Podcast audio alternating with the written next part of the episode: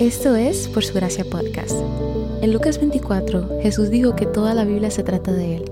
En cada episodio vemos un breve resumen de lo que está sucediendo en pasajes de la Biblia, cómo estos revelan a Jesús y arrojan luz al Evangelio.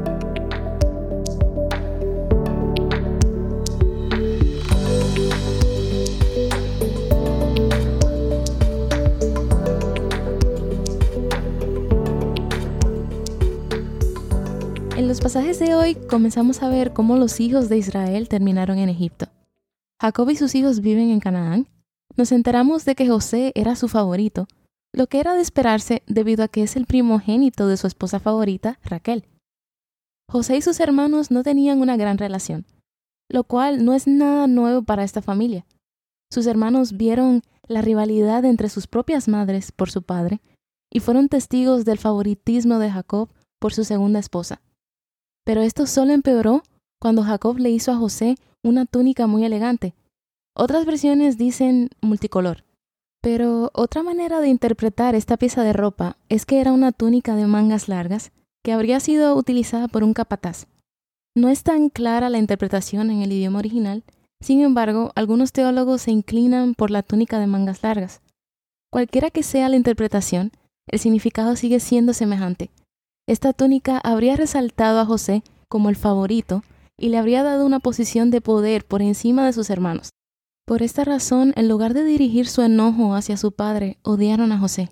José soñó que sus hermanos lo adorarían, que es el tipo de cosas que probablemente deberías guardarte para ti mismo, y en una decisión que fue tonta o arrogante, o posiblemente ambas cosas, José le contó a sus hermanos este sueño y lo odiaron aún más por ello. Pero el texto dice que su padre meditó en todo esto, y eso se debe a que Jacob también era un hijo que tuvo un sueño, el de la escalinata al cielo en Betel. En el versículo 12 del capítulo 37 leemos que Jacob envía a José donde sus hermanos, así que, que es el mismo lugar donde vimos el suceso de Din ayer. Probablemente lo reconocieron de lejos por su túnica y conspiraron para matarlo, pero su hermano mayor, Rubén, le salvó la vida. En los pasajes de ayer, en el capítulo 35, Hubo dos versículos cortos que nos decían que Rubén se había acostado con una de las concubinas de su padre, quien era básicamente su madrastra, y que su padre se enteró de ello. Rubén era el primer hijo de Jacob, y al hacer esto perdió su derecho a la primogenitura. Así que algunos creen que este fue el intento de Rubén de recuperar el favor de su padre, pero otros piensan que simplemente tuvo piedad de José. Lo despojaron de su túnica, lo echaron en un pozo vacío y se sentaron a comer. Luego Judá le sugiere que vendan a su hermano, a los ismaelitas, y los demás lo escucharon, algo que no debió suceder porque él no era el primogénito. Pero esto muestra que la autoridad de primogénito estaba siendo otorgada a él, por causa de lo que hizo Rubén, quien sí era el primero, pero también por lo que hicieron Simeón y Leví en Siquem, quienes eran los siguientes en el orden de nacimiento. Los medianitas, que eran descendientes de Ismael, compraron a José, lo llevaron al sur, a Egipto, y lo vendieron como esclavo a un hombre llamado Potifar, que trabajaba para el faraón. Mientras tanto, los hermanos ni siquiera se dirigen hacia su padre y envían su túnica cubierta de sangre de cabra para que su padre la reconociera y pensara que su hijo había muerto. Esta escena debe recordarnos a cuando Jacob engañó a su propio padre Isaac usando una túnica robada y pelos de cabra para fingir ser su hermano Esaú. Quizás ya han notado este principio bíblico. Lo que uno siembra, eso mismo cosecha. Y es lo que sucedió con Jacob, pero de igual manera, esto lo destroza. Haciendo una pausa en la historia de José, la escritura nos muestra un momento en la vida de Judá, el cuarto hijo de Lea. Judá encuentra una esposa entre los cananeos, quienes, como hemos visto, son los descendientes del hijo de Noé, Ham, que recibió la maldición.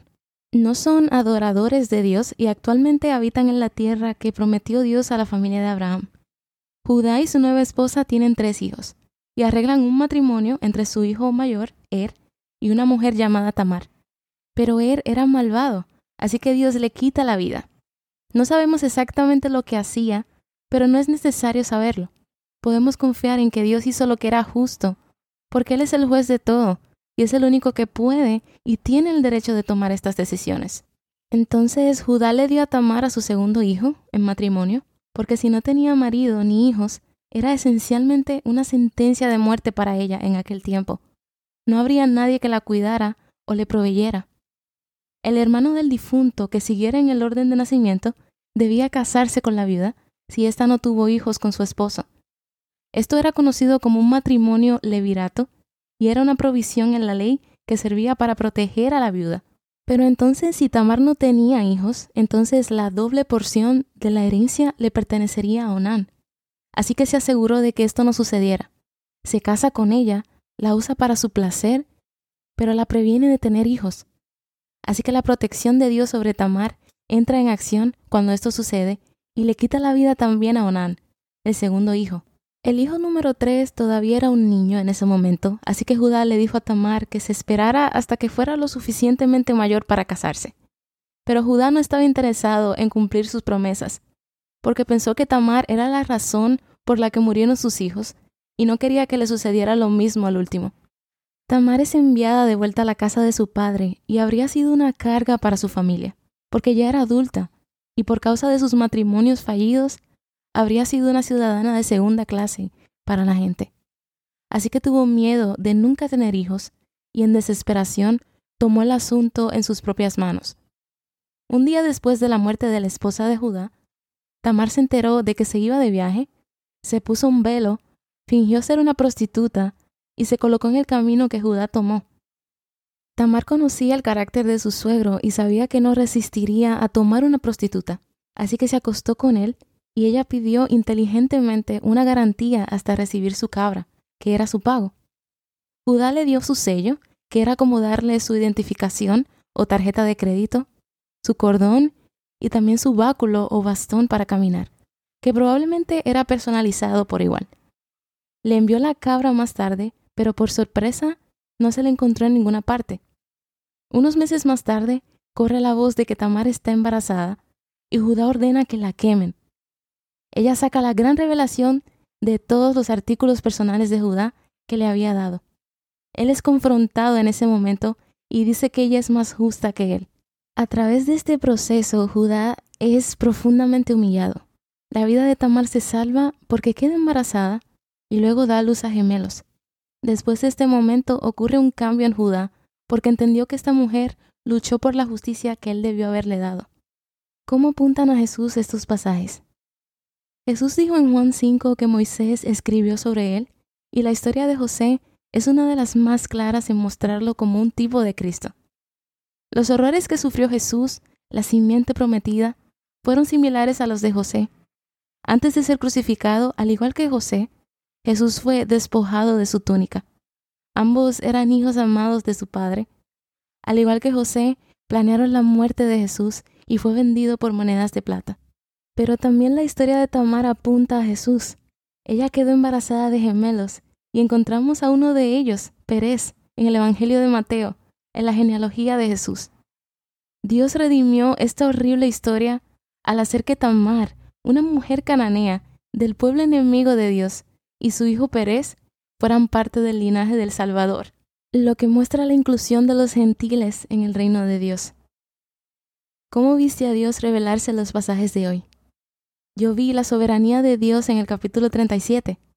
En el versículo 15, José estaba dando vueltas por el campo, buscando a sus hermanos, y un hombre desconocido le dijo que se habían ido a Dotán.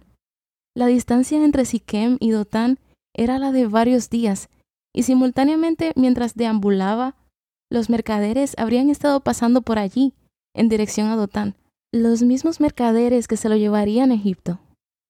Si sus hermanos no se iban a Dotán, y José no deambulaba por varios días antes de ver a sus hermanos, José no se habría encontrado con los mercaderes que lo sacaron del pozo, lo vendieron y lo llevaron a Egipto.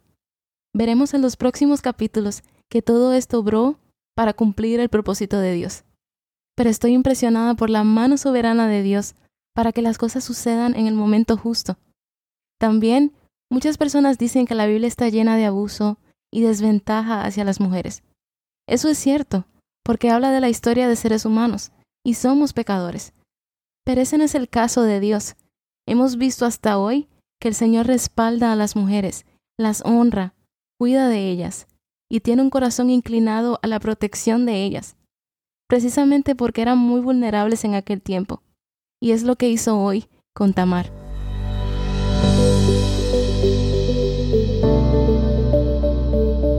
Gracias por escuchar Por Su Gracia Podcast. Por Su Gracia es un ministerio dedicado a estudiar la Biblia con el objetivo de descubrir el glorioso Evangelio de Cristo en todas las Escrituras. Para más recursos, sigue la cuenta Por Su Gracia Estudios en Instagram.